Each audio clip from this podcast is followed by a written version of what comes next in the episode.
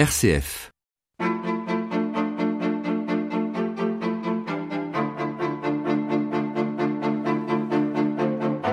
Nous vivons dans un monde où les spécialistes et autres experts sont très sollicités pour tenter d'expliquer les grandes métamorphoses du siècle.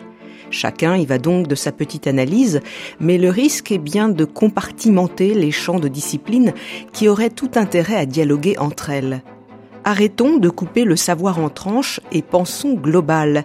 C'est le credo d'Edgar Morin qui, à 94 ans, vient de sortir un livre dans lequel il nous invite à prendre en compte la complexité de toute réalité et en premier lieu de l'être humain. Le célèbre sociologue et philosophe dit faire acte de résistance face au totalitarisme technique et financier, un monde glacé, contraire à nos rythmes profonds. Pour Edgar Morin, il est urgent de repenser la place de l'homme dans le monde comme individu, membre d'une communauté et faisant partie du cosmos. Pour définir l'humain, moi je dirais que on ne définit pas seulement par l'individu, mais on le définit aussi par ce que j'appelle une trinité euh, historique ou une trinité, c'est-à-dire individu certainement, mais aussi c'est un membre d'une société qui est la société humaine, et aussi c'est un élément, un moment d'une espèce qui s'appelle espèce humaine. Ça veut dire qu'on est à la fois un être social, un être personnel, et un être qui faisant partie d'un tout qui est l'espèce humaine, laquelle aujourd'hui se trouve euh, confronté à un destin commun sur la planète avec la mondialisation et les menaces. Donc, si vous voulez, il faut d'abord penser l'humain dans cette, dans cette trinité indissocible, indissoluble. Et il ne faut pas réduire l'humain soit l'individu, soit la société, soit l'espèce. Ce sont ces trois qui sont ensemble. Mais aujourd'hui, euh, Edgar Morin, l'individu compte particulièrement dans la société, parce qu'il y a une atomisation des personnalités, des personnes, et le nous commun est un peu euh, abandonné. C'est-à-dire que nous vivons une civilisation où l'individualisme acquis des caractères positifs parce qu'il donne une responsabilité et il donne une autonomie, mais où ce gain est compensé par la perte de, du sentiment de, de, solidarité. Et nous voyons d'ailleurs la dégradation de toutes les anciennes solidarités qui existaient dans notre société, celle de la grande famille, celle du village, celle de l'atelier. Euh, nous n'avons plus qu'une solidarité anonyme et sociale. Et, et, donc, si vous voulez, il y a ce problème. Et j'insiste justement dans mon travail, c'est que pour définir aussi l'individu humain, je le définis comme sujet. Le mot sujet va dire, veut dire qui dit je, et qu'en disant je, il s'affirme lui-même. Donc ce je est égocentrique, je me mets au centre de mon monde. Et cet égocentrisme est vital parce que ça me permet de me, de me nourrir, de me défendre. Mais dès la naissance apparaît un autre aspect qui est l'appartenance à un nous qui est vital, puisque le nouveau-né a besoin d'être bercé, d'être souri, d'être caressé, et euh, sinon il dépérit. Et, quand nous grandissons, la, la, famille, les frères, les sœurs, les parents, et après les amis, et après euh, euh, l'Église si on est religieux, le parti si on est... Enfin, nous, nous avons un besoin de communauté. Et ce qui est dans notre société, euh, c'est que le besoin de communauté est sous-développé. Bien entendu, nous l'entretenons avec les proches, nous avons des oasis de communauté, fort heureusement, mais la marche implacable de notre histoire, ici en Europe ou dans le monde occidental, c'est une marche qui détruit justement les, qui tente à détruire. Pourquoi? Parce que de plus en plus, nous voyons la domination du mode de connaissance par le calcul, lequel est un élément intéressant, mais qui ne peut pas être monopolisé, parce qu'aujourd'hui, les économistes, les experts ne connaissent l'être humain que par des calculs, c'est-à-dire le calcul qui ignore la souffrance, la joie, l'humanité. Alors il y a le calcul, il y a le profit, et est ce qu'on appelait l'homo economicus qui ne pense qu'à son intérêt, ce qui est à la fois dans notre situation vraie est encore faux, puisqu'il y a l'homo ludens qui aime le plaisir, qui aime le jeu, qui aime la fête. Et donc, si vous voulez, nous avons aussi le règne de l'anonymat, la, la tendance, et nous devons nous défendre contre cela.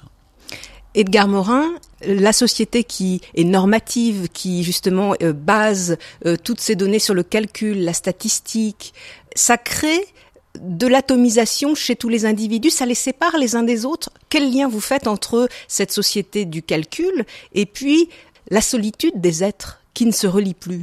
Ben, Il y a un rapport direct, d'autant plus que beaucoup sont illusionnés par ce qu'ils appellent la société de communication. Je veux dire que c'était vrai que par mon euh, interphone, euh, ou par pas l'interphone, par mon iPhone, par mon internet, je suis en communication avec la planète entière si je le veux.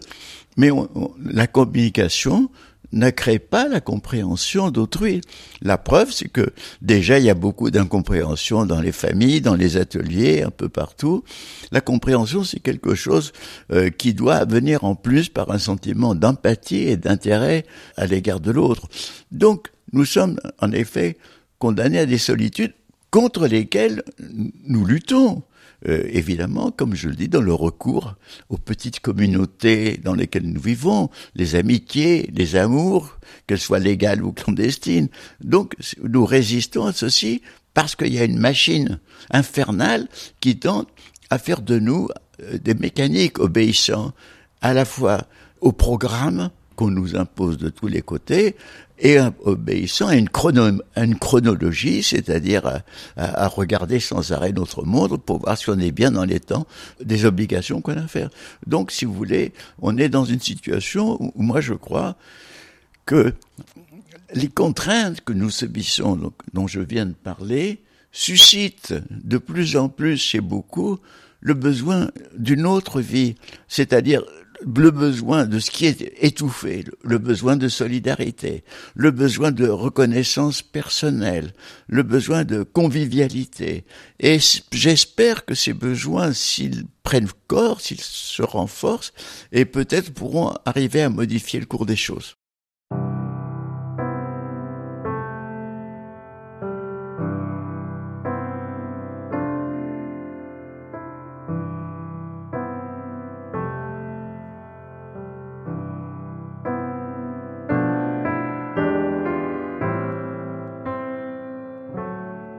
Dites, Edgar Morin, que pour résister à la société hypernormée, il faut développer le poétique en nous. Qu'est-ce que ça veut dire vivre poétiquement? Je suis parti d'un vers du poète Holderlin qui dit que poétiquement l'homme habite la terre. Et c'est une partie de vérité parce que nous vivons sur la terre en étant capables de nous émerveiller, de nous extasier, de nous de, communier. Pour moi, la, la, la, la qualité poétique de la vie, c'est avant tout ça émerveillement, communion, admiration, reliance entre les êtres. Et la partie prosaïque de la vie, c'est celle où on est contraint de faire des choses que nous n'aimons pas faire, mais que nous sommes obligés pour gagner notre pain. Et souvent, en gagnant notre vie, nous la perdons. Et donc, je pense qu'aujourd'hui, on devrait penser que la qualité poétique de la vie est inséparable du développement conjoint, de l'épanouissement personnel, mais au sein d'une communauté. Et si vous ne voyez que le côté individuel, alors à ce moment-là, vous détruisez ce qui la nourrit, c'est-à-dire la communauté. Et si vous ne voyez que la communauté, vous acceptez d'être asphyxié par la communauté. Et c'est ce jeu difficile et délicat que tout être humain doit essayer de mener. Mais quel peut être le rêve commun aujourd'hui, Edgar Morin, après la chute de tous les idéalismes du XXe siècle, de toutes les idéologies Qu'est-ce qui peut mouvoir ensemble les personnes, les individus? Eh bien, écoutez, moi je crois d'abord que, si on enseignait à reconnaître notre nature, on enseignerait très tôt aux enfants que leur double besoin à la fois d'émancipation personnel et de communauté. D'autre part, je pense que aujourd'hui, tous les êtres humains de toute la planète ont en commun quelque chose qui est des menaces fondamentales sur leur vie. Je pense pas seulement à la menace sur la biosphère qui est, de plus en plus dégradée, mais je pense à la multiplication des armes nucléaires qui est d'autant plus inquiétante qu'aujourd'hui des progrès inouïs se font dans le domaine de, la guerre, dans le domaine de la cyberguerre, dans le domaine des robots tueurs. On voit une menace énorme parce que de plus en plus les États investissent dans cette guerre future qui serait épouvantable. Donc nous avons la menace d'une économie absolument déréglée, qui du reste, ce dérèglement s'étant manifesté par la crise qui a commencé en 2008, qui a des rebondissements parce qu'aujourd'hui, des économistes nous disent qu'on va retomber dans une nouvelle crise. Donc une économie déréglée. Et si vous pensez en plus que la domination de la finance et de la spéculation de la finance sur la planète est quelque chose d'extrêmement nocif et qu'en plus, dans ces conditions de crise planétaire, se développent de multiples fanatismes de toutes sortes, notamment religieux, vous avez un tableau extrêmement inquiétant. Et à ce moment-là, qu'est-ce qui est nécessaire en nous de prendre conscience de cette communauté destin et que la Terre est notre patrie? Patrie, ça ne veut pas dire qu'il va détruire nos patries, au contraire, qu'il va les englober.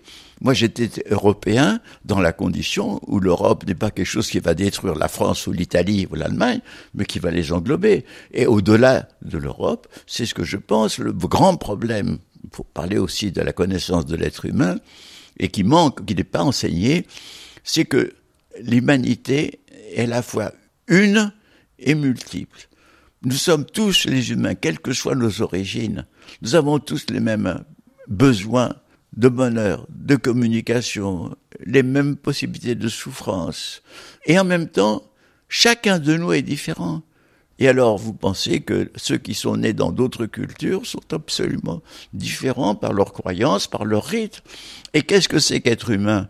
C'est reconnaître l'autre dans sa semblance à soi, qu'il est comme moi, mais en même temps dans sa différence, et respecter sa différence. Et ce respect nous donne un élément très très important qui nous permettrait de régénérer l'humanisme, qui est la reconnaissance d'autrui en tant qu'être humain à part entière. Et donc ce, ce, ce, ce besoin qu'on ressent particulièrement tous les humiliés, tous les offensés, tous les méprisés, c'est ça aussi qu'aujourd'hui qui est important. Et c'est pour ça que je me réjouis aujourd'hui de la pensée et d'action du, du pape François qui va dans ce sens. Edgar Morin, vous parliez de la reconnaissance de l'autre, de sa richesse, et vous en parlez dans votre livre Pensée globale. Vous dites qu'on a intérêt à partager les trésors communs et sortir de la pensée dualiste qui nous fait dire c'est ça ou ça. Et vous, vous dites mais non, ça peut être ça et ça. Bien sûr, bien sûr, parce que comme je vous l'ai dit, nous avons en nous un égocentrisme qui est différent, qui est la source de l'égoïsme, qui n'est pas l'égoïsme, qui est nécessaire à vivre. Sinon, je cesserai de me nourrir. Bon. Mais cet égocentrisme doit être inclus dans quelque chose qui est cette communauté. Et la plupart des esprits sont des esprits, je dirais, alternatifs, manichéens. C'est ou bien ça, ou bien ça. Ou bien l'individu, l'individualisme, ou bien la communauté. Ou bien c'est la diversité humaine, ou bien c'est l'unité. Moi, je dis et, et, on est tout ça à la fois. Et alors, concernant la croissance, parce que certains disent, soit la croissance, soit autre chose. Et vous, la logique du et, alors, elle irait dans quel sens pour la croissance? Je dis que la, croissance, il y a bien entendu des choses qui doivent croître. Aujourd'hui, l'économie écologisée, les nouvelles sources d'énergie, ça doit croître économiquement. Aujourd'hui, euh, l'agroécologie ou l'agriculture fermière, elles doivent croître naturellement.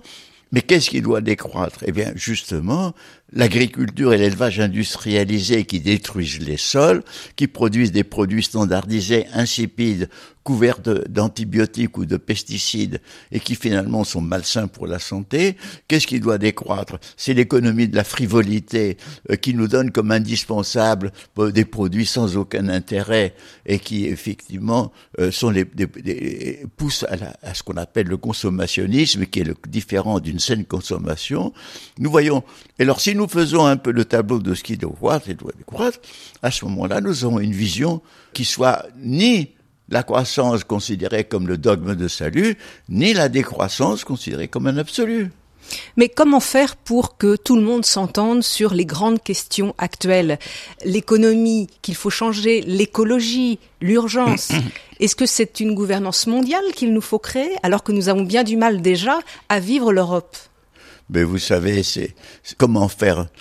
On ne peut rien faire sinon que, que de prêcher euh, ce que j'appelle la bonne ou la, juste parole.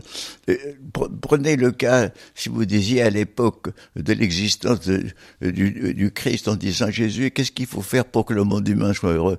Bah, Il dirait, écoutez, il n'y a qu'à suivre mon message, mais vous avez vu, il a fait plusieurs siècles euh, pour qu'il soit adopté officiellement, et après il a été trahi sans arrêt par les églises. Donc, si vous voulez, nous, nous devons faire un effort de prise de conscience. Nous avons il faut essayer d'introduire ces idées dans l'éducation, ce qui est très important.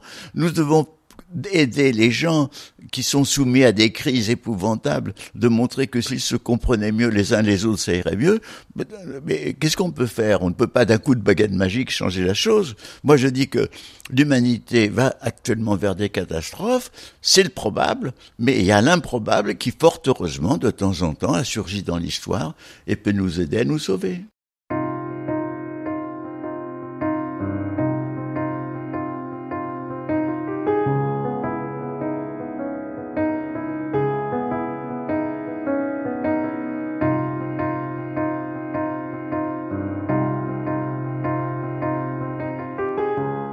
Concernant l'avenir, vous dites dans le livre, Edgar Morin, qu'il y aurait trois possibilités. Soit une régression qui amènerait vers la barbarie et vers encore des guerres, soit la transhumanité, mais alors là, ça ne fait pas envie, ou alors la troisième voie, vous dites le développement d'un humanisme planétaire.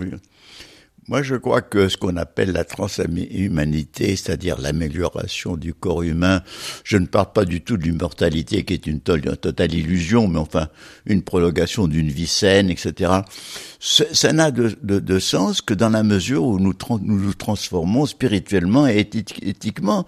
Parce que dans, dans le monde tel qu'il continue, ces transformations vont servir à une élite privilégiée dont seront dépourvus la majorité des humains. Et ce qui dominera, ce sont les catastrophes en chaîne et les conflits. Donc, moi, ce, ce que je crois, c'est mon espoir, c'est qu'aujourd'hui, il y a d'innombrables initiatrices d'un nouveau futur possible. Moi, je vois à l'échelle française, vous avez le mouvement convivialiste qui insiste sur l'idée qu'on doit avoir des rapports humains bien meilleurs. Vous avez l'économie sociale et solidaire. Vous avez différentes associations. à mon avis, toutes ces initiatives, tout ce grouillement d'initiatives, pas seulement en France et au monde, c'est comme des petits ruisseaux qui devraient, s'ils s'unissaient, créerait des rivières qui, si elles s'unissaient, créeraient un grand fleuve. C'est comme ça que dans l'histoire tout a changé.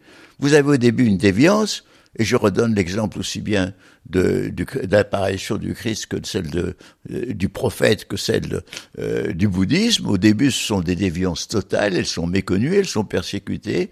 Et si elles s'enracinent par la prise de conscience des disciples, ça devient des grandes forces historiques.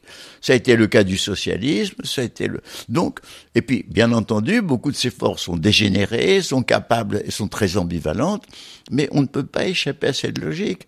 Actuellement, les idées que je défends sont minoritaires, elles sont déviantes. Vous savez, par rapport aux au, dogmatiques pseudo-scientifiques du néolibéralisme, c'est des idées absolument infantiles et ridicules. Enfin, et moi, je pense que leurs idées sont tout à fait fausses et illusoires. Mais vous savez, c'est ça que le problème, c'est d'essayer de, que, la, que la parole, en quelque sorte, essaye à un moment donné de féconder. C'est comme un arbre. Mais je crois que c'est ça. Mon destin, c'est un peu d'être ça, d'être un arbre et de semer comme je peux. Edgar Morin, vous voulez euh, semer la bonne parole. Est-ce que quand même les politiques n'ont pas un rôle à jouer? Parce que certes, vous êtes un prophète, Stéphane Hessel était un prophète, il y en a beaucoup d'autres. Mais à un moment donné, c'est quand même aux politiques de prendre des décisions. Eh oui. Seulement, écoutez, ils sont très peu conscients du problème. Ils n'ont que des informations partielles, les rapports de leurs experts. Ils vivent le nez dans l'immédiat. Moi, j'ai écrit une chose qui dit à force de, de rejeter, d'oublier l'essentiel pour l'urgence, on oublie l'urgence de l'essentiel. Et donc, si vous voulez, je ne demande qu'à une prise de conscience des politiques, seulement elle ne vient pas. Et je pense que d'abord, le mouvement de fécondation doit venir de la société, du moins d'un mouvement de rénovation humaine et humaniste, qui à un moment donné pourra féconder la politique. Mais est-ce que les politiques sont prêts aujourd'hui à changer leur façon de penser? Puisque quand on parle d'économie, ils continuent à penser croissance. Ben vous donnez la réponse. Ils sont pas prêts. Et, donc, et donc, qu'est-ce que, que vous voulez, qu'est-ce que je peux faire? Nous avons encore essayé d'exprimer notre message. Et comme les politiques ne lisent pas, euh, ils, ils, ne lisent que les rapports de experts, ils sont pas au courant de ceci, quoi. Naïvement, euh, au dogme euh, qui, qui, qui, de la pensée dominante, ce qu'on appelle la pensée unique, c'est un peu exagéré, mais il y a une sorte de croyance dominante, et c'est elle qui règne et qui, je crois, moi, vous savez, mon expérience propre j'étais un adolescent de 1930 à 40, c'est-à-dire que j'ai vécu toute une époque de somnambulisme total des politiques qui, sans le savoir, faisaient tout ce qu'il faut pour provoquer la catastrophe qui finalement eut lieu, et d'aveuglement total des militaires qui ont tout fait pour se faire battre à plate couture par l'armée allemande, alors qu'on savait à l'époque quelles étaient les armes qu'ils allaient employer, la motorisation blindée, l'aviation. Donc, si vous voulez, j'ai vécu, je sais qu'à un moment donné, les politiques vivent dans un état de somnambule. Eh bien, nous vivons un état de somnambule. J'ai beau essayer de les secouer, mais ils, ne se réveillent pas.